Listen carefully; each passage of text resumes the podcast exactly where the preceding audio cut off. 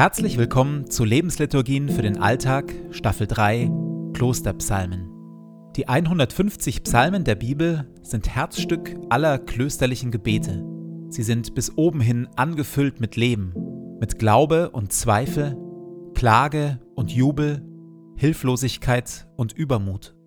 Mit Hilfe der Lebensliturgien tauchen wir ein in die Welt der Psalmen und beten uns wie im Kloster Stück für Stück durch sie hindurch.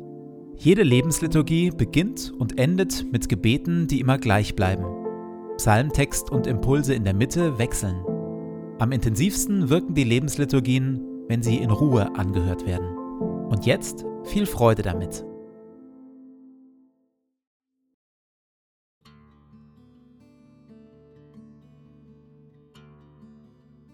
Zu Beginn meines Betens lege ich zur Seite, was mich beschäftigt, und lasse es ruhig werden in mir. Ich sammle meine Gedanken und atme langsam und bewusst.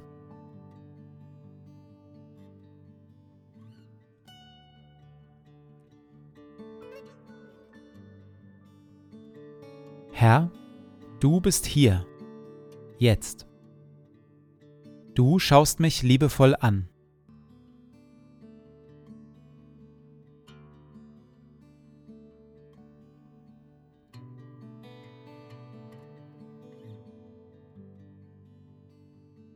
Ein Gebet von Benedikt von Nursia, Vater des Mönchtums aus dem 6. Jahrhundert. Verleih mir, gütiger und heiliger Vater in deiner Huld, einen Verstand, der dich versteht, einen Sinn, der dich wahrnimmt, einen Eifer, der dich sucht, ein Herz, das dich liebt, ein Tun, das dich verherrlicht und eine Geduld, die auf dich harrt. Amen.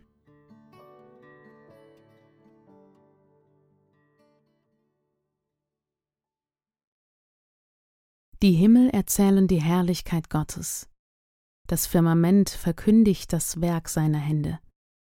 Ein Tag erzählt es dem anderen, und eine Nacht teilt es der anderen mit. Ohne Sprache und ohne Worte, lautlos ist ihre Stimme. Und doch geht ein Klingen über die Erde, ein Raunen bis ans Ende der Welt. Er hat der Sonne ein Zelt am Himmel gemacht. Wie ein Bräutigam am Hochzeitstag kommt sie hervor. Wie ein strahlender Sieger betritt sie die Bahn. An einem Ende des Himmels geht sie auf und läuft hinüber bis zum anderen Rand. Nichts bleibt vor ihrem feurigen Auge verborgen. Das Gesetz des Herrn ist vollkommen. Es stärkt und erfrischt die Seele. Was der Herr in seinem Wort bezeugt, darauf kann man sich verlassen, auch einem Unerfahrenen wird dadurch Weisheit geschenkt. Die Gebote des Herrn sind richtig und erfreuen das Herz. Die Vorschriften des Herrn sind klar und schenken Einsicht. Wertvoller als Gold sind sie und süßer als Honig. Herr, auch ich, dein Diener, lasse mich durch sie zurechtweisen. Sie zu befolgen bringt großen Lohn. Wer kann schon merken, wie oft er falsch handelt? Vergib mir auch die verborgene Schuld und halte mich vor dem Hochmut zurück, dass er nie über mich herrscht. Dann stehe ich ohne Tadel da und werde vor großem Unrecht bewahrt. Mögen die Worte, die ich sage, und die Gedanken, die ich fasse, dir gefallen, Herr, mein Fels und mein Erlöser. Ich hänge noch ein bisschen an dem Thema der letzten Folge. Gott als die Urschönheit, als der, der sich in der Schönheit dieses Psalms, aber auch in der Schönheit von Musik, Kunst und Kirchen offenbart. Gott als der Schöne und Herrliche. Wenn wir als Christen davon ausgehen, dass Gott sich in Jesus auf einzigartige Weise gezeigt, also offenbart hat, stellt sich an der Stelle die Frage, war Jesus eigentlich schön? Im Beginn des Johannesevangeliums heißt es, am Anfang war das Wort, und er, Jesus, der das Wort ist, wurde ein Mensch von Fleisch und Blut und lebte mitten unter uns. und wir sahen seine Herrlichkeit, seine Schönheit, eine Herrlichkeit voller Gnade und Wahrheit. In Jesus gewinnt Gottes Schönheit also menschliche Gestalt. Immer wieder wird im Neuen Testament von der Anziehungskraft Jesu berichtet. Menschen sind von überall her zu ihm geströmt, wollten ihn sehen, hören, erleben. In Jesus, in seinen Worten, in seinen Taten und in seinem Wesen war Gottes Herrlichkeit, war Gottes Schönheit zu Hause.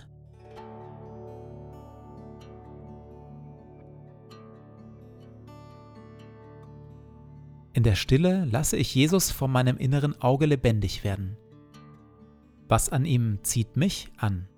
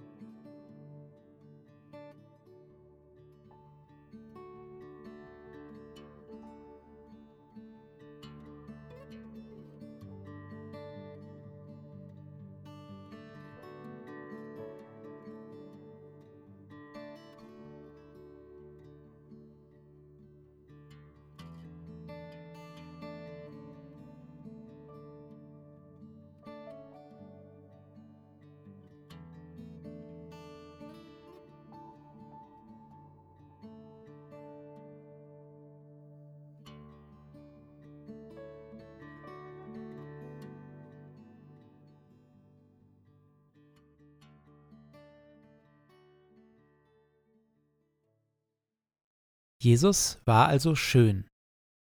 Zugleich aber verbindet das Neue Testament Jesus an einigen Stellen mit prophetischen Worten aus dem Buch Jesaja, Kapitel 53. Dort heißt es: Sein Äußeres war weder schön noch majestätisch. Da war nichts Gewinnendes, das uns gefallen hätte. Er wurde verachtet und von den Menschen abgelehnt. Ein Mann der Schmerzen, mit Krankheit vertraut jemand, vor dem man sein Gesicht verbirgt. Er war verachtet und bedeutete uns nichts. Wir dachten, er wäre von Gott geächtet, geschlagen und erniedrigt. Doch wegen unserer Vergehen wurde er durchbohrt, wegen unserer Übertretungen zerschlagen. Er wurde gestraft, damit wir Frieden haben. Durch seine Wunden sind wir geheilt. Jesus war einerseits zutiefst anziehend, voller Schönheit und Kraft. Und zugleich ist Jesus einen furchtbaren Tod gestorben, wurde verhaftet, angespuckt, gefoltert, verspottet und schließlich langsam und qualvoll am Kreuz hingerichtet. Ja, was denn nun? War Jesus nun schön oder nicht? Kardinal Carlo Maria Martini schreibt, die Schönheit Jesu ist die Liebe. Die Schönheit Jesu erfährt, wer sich von ihm lieben lässt und ihm sein ganzes Herz schenkt, damit Jesus es mit seiner Gegenwart durchströme. Die Schönheit Jesu ist die Liebe. Die Liebe ist also die eigentliche und tiefste Form von Schönheit. Alles, was wirklich schön ist, wurde mit Liebe geschaffen. Die Natur ist deshalb so schön, weil Gott sie mit einem Herz voller Liebe erschaffen hat. Musik und Kunst sind dann schön, wenn der Künstler sein ganzes Inneres, seine ganze Liebe in das Werk gelegt hat. Liebe ist der Kern jeder Schönheit. Und Liebe gibt es nicht ohne Verletzlichkeit. Wer liebt, kann zurückgewiesen, missverstanden oder verletzt werden. Auch Gottes Liebe zu uns Menschen wird oft von uns zurückgewiesen oder missverstanden. Aus diesem Grund begegnen wir der Schönheit Jesu sowohl während seines Lebens, als er voller Kraft Menschen geheilt, begeistert, inspiriert und in seine Nachfolge gerufen hat, und wir begegnen der Schönheit Jesu am Kreuz, in seinem Leiden und Sterben, weil wir darin erkennen, wie weit Gottes Liebe zu uns geht. Die Arme Jesu am Kreuz sind weit ausgebreitet. Am Kreuz umarmt uns Jesus mit all unseren Gegensätzen und Abgründen. Deshalb ist Jesus zutiefst schön.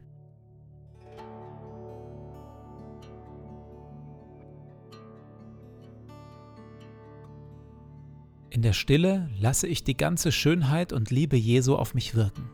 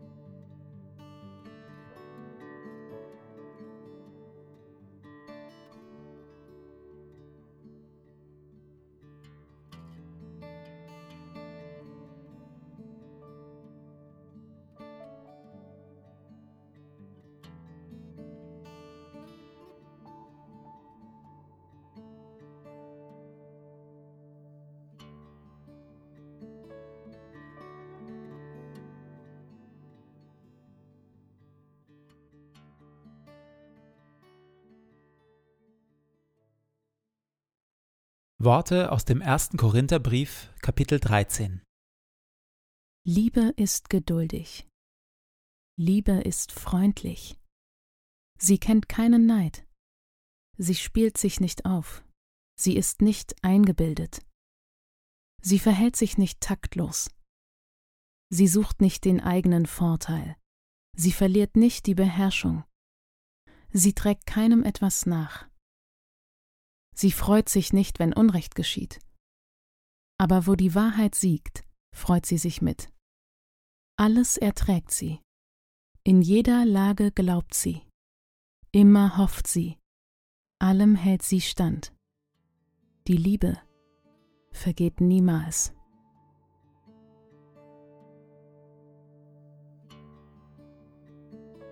So lade ich dich, Gott, nun ein, den Tag, der vor mir liegt, zu gestalten. In mir und mit mir. Atme in mir, Heiliger Geist, dass ich heute Gutes denke. Wirke in mir, Heiliger Geist, dass ich heute Gutes fühle. Pulsiere in mir, Heiliger Geist, dass ich heute Gutes tue.